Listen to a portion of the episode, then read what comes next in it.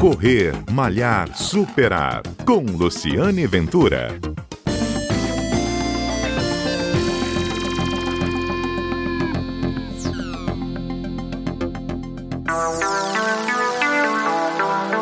Bom dia. Este é o Correr Malhar Superar, o programa que vai ao ar todos os sábados aqui na Rádio CBN, um programa que conta histórias de corrida, conta histórias de corredores e conta histórias de superação, como a que eu vou contar hoje para vocês. A história de hoje é do administrador André Binda. Ele trabalha na Federação das Indústrias do Espírito Santo e acaba de conquistar o quarto lugar Olha só, numa ultramaratona em Natal. Ele correu quase 200 quilômetros. André tem 36 anos e vai contar a história agora.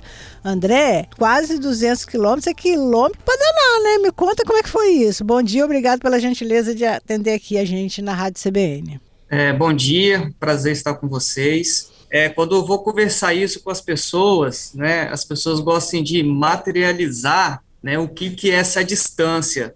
Então, quando a gente fala aí, né, de uma prova de 24 horas, 197 quilômetros, o primeiro primeira pacto da pessoa é realmente se assustar, né? Uhum. Mas assim, foi um desafio que a gente se preparou bastante, né, para poder enfrentar. A gente já vem de uma jornada aí de seis anos, né, na ultramaratona, e agora a gente topou esse desafio aí de correr 24 horas, né, foi na cidade de Natal, é, durante a prova começou 7 horas da manhã no sábado, né, e terminou 7 horas da manhã no domingo. Durante o dia chegou a fazer 38 graus e Natal assim, imagino, não, imagino. Não é fácil, né, enfrentar um sol em Natal. E aí quando a noite, né, que amenizou o clima, né, a gente achou que ia desenvolver bem uma corrida e vem a chuva.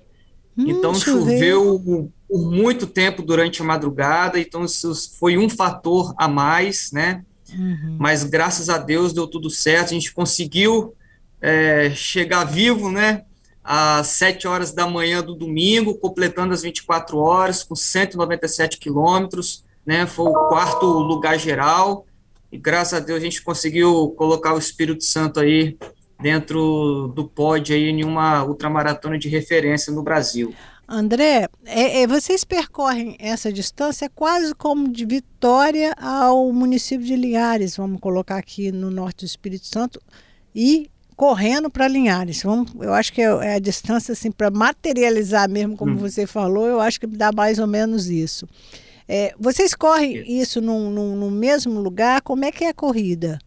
O que, que acontece, né? Esse tipo de prova, ou se a gente vai fazer uma prova assim de 12 horas, de 24 horas, que é prova muito longa e requer uma estrutura para o atleta, então esse tipo de prova ela é feita em algum circuito, né? Uhum. E aí o circuito pode variar a quilometragem. Essa prova específica foi dentro lá de um centro esportivo em Natal e a gente correu em uma pista de atletismo.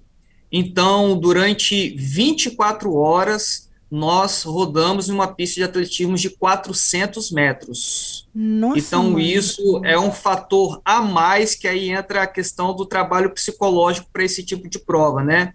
Uhum. Porque durante 24 horas você roda em um circuito de 400 metros, né? E você a cada roda... duas horas, ah, a cada duas horas, o sentido da prova é invertido, né? É isso que eu ia Justamente perguntar. Para trabalhar uhum. é, essa questão aí da cabeça do atleta mais né, é, 24 horas em uma pista de 400 metros, e aí deu quase 500 voltas. É. Né, essa distância que eu fiz de 197 quilômetros. E André, fica gente assistindo, torcendo, além das equipes, dos staffs de cada atleta? É, uma, é aberta ao público? Foi aberta ao público. Nós tivemos assim de dia e também na madrugada. O pessoal de Natal estava lá, incentivando, né? Foi muito legal. A gente vê assim, a cidade de Natal realmente abraça, né? Os atletas tiveram vários atletas de várias partes do Brasil e que a gente pôde constatar lá é que realmente o povo de Natal, lá do Rio Grande do Norte, gosta muito né, da, da prática esportiva ali, da ultramaratona, então teve incentivo ali durante 24 horas. E a prova, ela foi transmitida também, né? Então teve um canal no YouTube que transmitiu a prova o tempo todo, né? A gente teve a torcida aí durante esse tempo. Meu pai e minha mãe ficaram acordados lá. Imagina, né? nossa é, mãe, de eles ficaram tontos, né? De tanta prova. volta. Uhum. Isso, a família, os amigos. Depois a gente viu, né? As mensagens. Mas isso é um fator de incentivo, né? Saber que a gente está lá, mas está sendo transmitido, né? Tem os amigos apoiando, acompanhando. Então isso também é um, é um fator de incentivo, com certeza. André, você falou que está há seis anos nessa na, na ultramaratona, né? É, como é que é sua, seu, seu preparo, né? Como é que você se prepara para uma corrida dessa em termos práticos? Você acorda que horas, corre quantas vezes por semana, o que, que você come, o que, que você deixa de comer? Então, é, a corrida, ela é o esporte assim, mais democrático que tem, porque é fácil você colocar um tênis e correr, né? Mas aí quando você é, é, vai ganhando quilometragens, bagagens, vai tendo um certo rendimento. É claro que, como um atleta, eu sou um atleta amador, mas sou um atleta, né? Uhum. É, o seu estilo de vida muda. Então, o meu estilo de vida mudou muito a partir do momento que eu, que eu entrei nesse mundo de corridas e a partir do momento que a gente, né, ingressou na, na ultramaratona. Então, a minha rotina é acordar por volta de 5h30, e aí muitas vezes ou vou correndo para o trabalho, né? Eu moro na Serra, trabalho em Vitória, são 17 quilômetros. Ah, você vai correndo? Ah. Ou vou, então, ou vou correndo, volto, ou volto correndo, ou faço os dois, né? Vou correndo e volto correndo.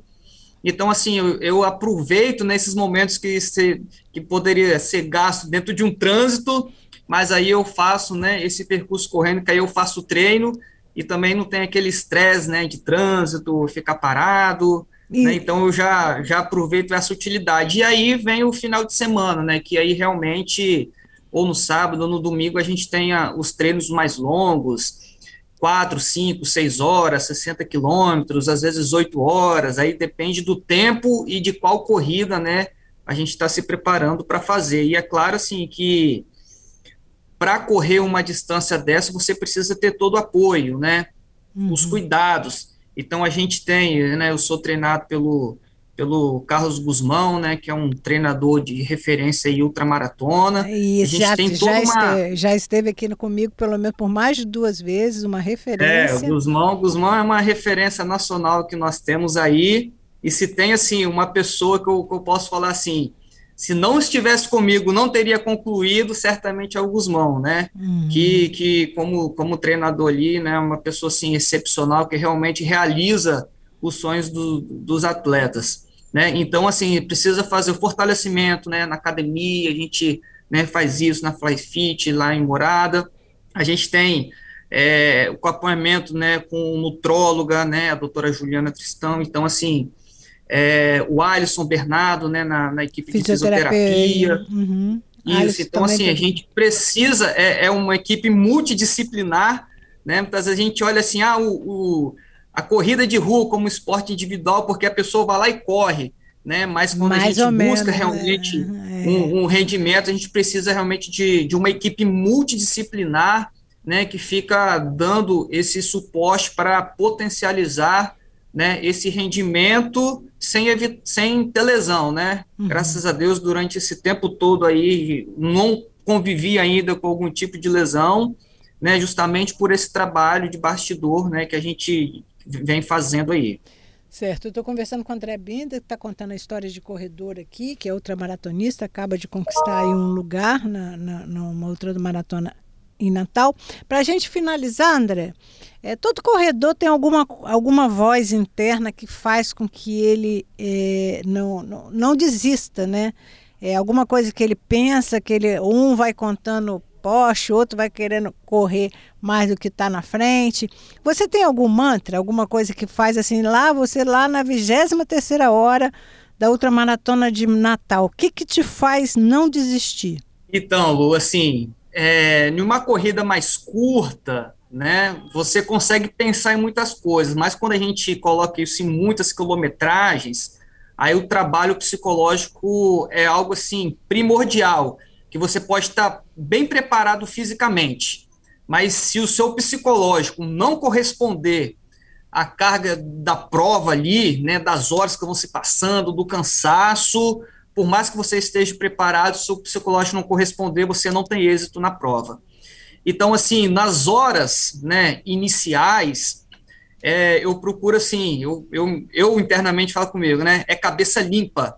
Eu procuro não pensar realmente em nada, né, eu vou tirando todos os pensamentos e focando realmente na prova, pensando ali na quilometragem, buscando ter cabeça limpa. Porque, hum. por exemplo, se no início de prova, se eu penso na minha família, por exemplo, na minha esposa, na minha filha, isso me dá ansiedade né? Uhum. Então, para elas, eu tenho que deixar para pensar lá no finalzinho mesmo, na hora de dar aquele gás final, né? Uhum. Aí sim, poxa, estamos né, finalizando a prova, vamos para cima. É, aí sim, é, a gente pode pensar, né, nisso, mas é, na, naquelas horas assim que são as mais difíceis, a gente procura ter a cabeça limpa né, realmente focar na prova, ouvir as instruções do seu treinador. Ser né, técnico, né? A, a... Você se, se fazer o que a técnica manda. Seu corpo seja, é só a ferramenta. É, uhum. é e a gente está correndo, mas o treinador tá, tá ali do lado de fora, fazendo toda a estratégia, cuidando né, da, uhum. da, sua, da sua alimentação, de tudo. Né? Então, assim, a gente procura ouvir ele, mas dentro da pista mesmo, pelo menos eu procuro assim, ter essa cabeça limpa, justamente para assim que não venha, né, pensamentos, alguma coisa que venha atrapalhar e tirar o foco da prova ali. Muito bem, André. Oh, meus parabéns. Muito obrigado por contar a sua história, a sua estratégia, o que, que você faz aí no seu dia a dia. É, tem outro desafio já em mente? Não, né? Vamos descansar agora. Olha, assim, por enquanto a gente está tá ainda saboreando né, o que Isso. aconteceu.